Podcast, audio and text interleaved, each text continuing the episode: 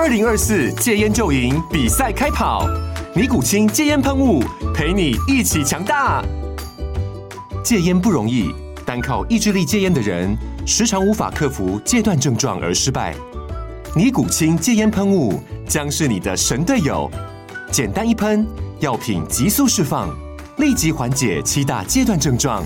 不限场合提高戒烟成功率。除了尼古清神队友，你还可以寻求专业医疗人员协助，一起迈向戒烟成功之路。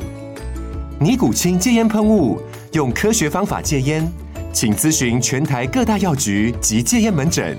本广告由尼古清戒烟喷雾、卫部药书字第零二七八三五号提供。嘉安嘉护股份有限公司，台北市中山区民生东路三段二号十楼，北市卫药广字第一一三零三零一九零号。尼古清戒烟喷雾，相伴每个新开始。Hello，大家好，欢迎来到实话实说，我是婉玉，时代力量的立法委员，同时也是四个孩子的妈。那今天也邀请到我们的来宾是吴富统。哎，大家好，我是富统。那副总现在是我们的党团助理，所以在很多政策的推动上也跟我们一起在努努力。那我相信说，在这波疫情之下，其实大家很担心的是生活怎么过之外的，还有一部分就是来自于纾困的部分。政府到底应该给哪些补助，或是哪些补助是我们可以来说做到的呢？那如果如果大家有关心到的话，其实，在纾困一点零、二点零的部分，其实政府已经发了呃蛮多的钱，是一两千万的部分，其实是一个非常非常庞大的数目。那我们当然理解说，在疫情之下，纾困是必须要的，但是呢，同时作为一个在野党，我们也必须来监督执政党这些钱有没有发得到位。那我们有看到一些部分其实是还不够的部分，希望能够来补足。那不能请务副总跟我们先说明一下现在纾困的情况如何，以及说你觉得哪部分需要再加强的呢？嗯，像去年疫情的状况，其实就已经蛮严重了。那个时候政府各个部会都有编了很多的预算来去协助大家。那其中花呃编了最多钱的就是交通部跟经济部，他们在协助各个公司，让他们呃维持营运，还有协助一些机场跟导游领队。跟计程车司机，那可是呃，对于一般的劳工来说，这才是大部分呃比较多人的常态，就是在劳动部跟卫福部的方面，有没有足够的资源可以去协助大多数的劳工一起度过这个纾困的期间？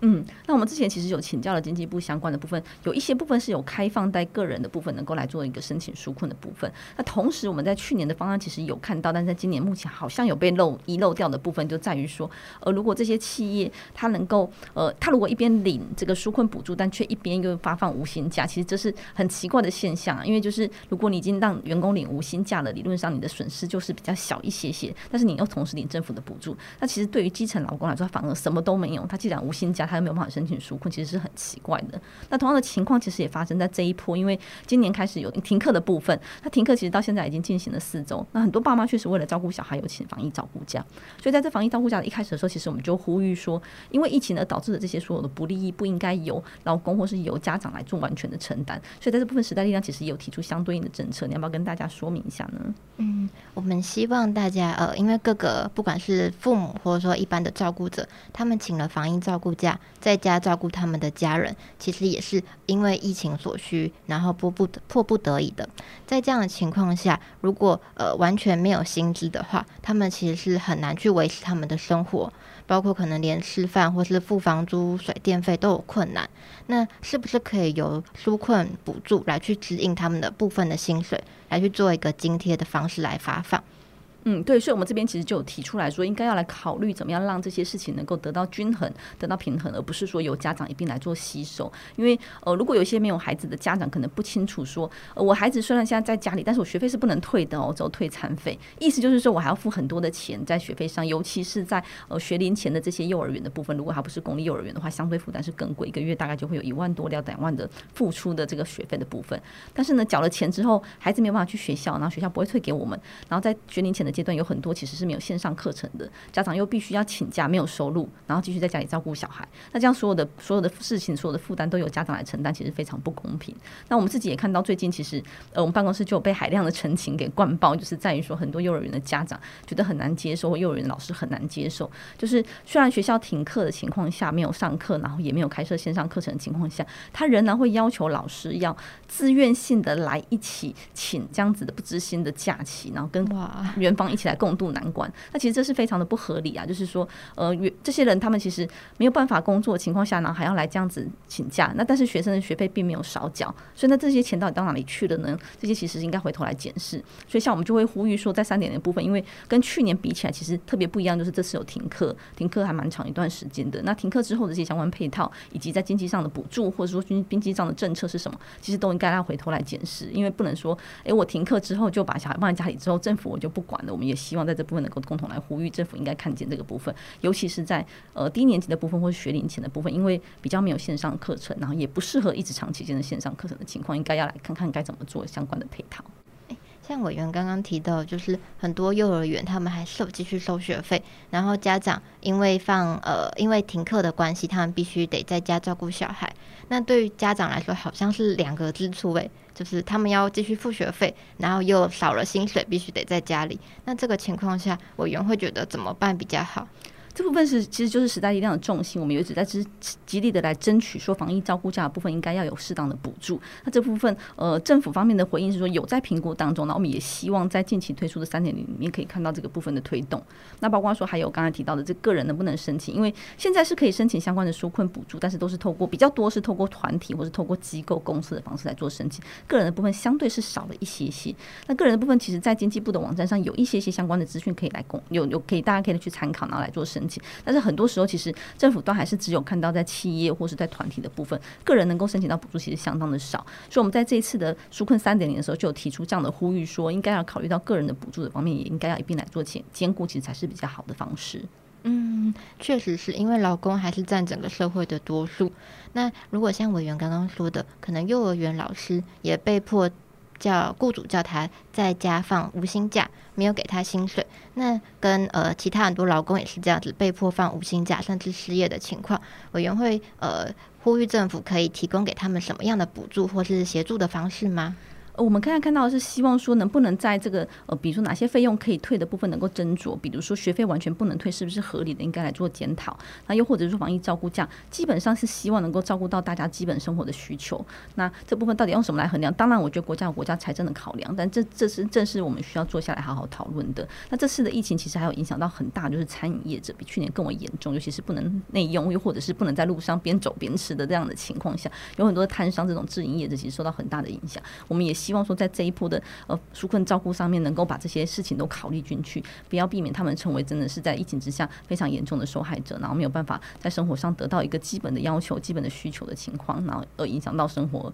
因为我们其实有看到，在这段期间，有时候会有一些新闻是在于说，因为经济上不堪影响而走上绝路的家庭，其实这是我们很不乐见的。因为防疫已经够辛苦了，我们不应该用防疫然后受到影响，整个家庭的生计之后导致这样子的结果，是我们政府应该要担起的责任。嗯，真的是必须得先预防这样子的悲剧的发生。那尤其像现在，因为防疫的关系，政府很多的政策让这些呃很多的餐饮业者，或者说很多的公司行号都没有办法继续营业。那如果针对像是呃配合政府政策而停止营业的，例如说夜市啊、市场摊贩等等的，嗯，委员会觉得政府可以提出什么样的协助方案吗？其实我觉得他们如果能够提出相关的证明，表示说自己有在定定期在哪个地方营业之类的资讯的话，其实政府就应该给予适当的补助。因为我觉得对摊商来说，其实尤其困难。现在又不能群聚的情况下，其实非常的难难难做生意啦。那他们其实可以透过很多方式来做证明，不要说很刻板说一定要所得税啊，或是一样什么样的收入证明，或是一定要开发票。因为在台湾其实尤其特别，就是有很多的摊商，他们其实是没有在开发票的情况。但是其实在疫情的情况下的社会救助或社会补助，其实应该要把他们涵盖在内。所以可能可以用定期出现的这个工作频率啊等等的部分来做一个证明，然后政府可以给予基本生活资助，我觉得这是比较好的方式。嗯，那其实刚才提到这个小吃或是饮餐饮店的部分，其实有很多人会说，哎，像疫情期间，那他还是得要付房租啊，基本的开销啊等等，这部分是不是房东可以给予一些折扣？但是对房东来说，其实有很多人退租，因为他经营不下去，他退租之后，他很多房子租不出去，那房东也会觉得说，如果还要我减房租，那我不是也很可怜吗？就是我有很多租房子租不出去的情况下，我要退租，那不知道副总怎么看待这个问题？有没有什么比较好的方式可以来讨论这件事？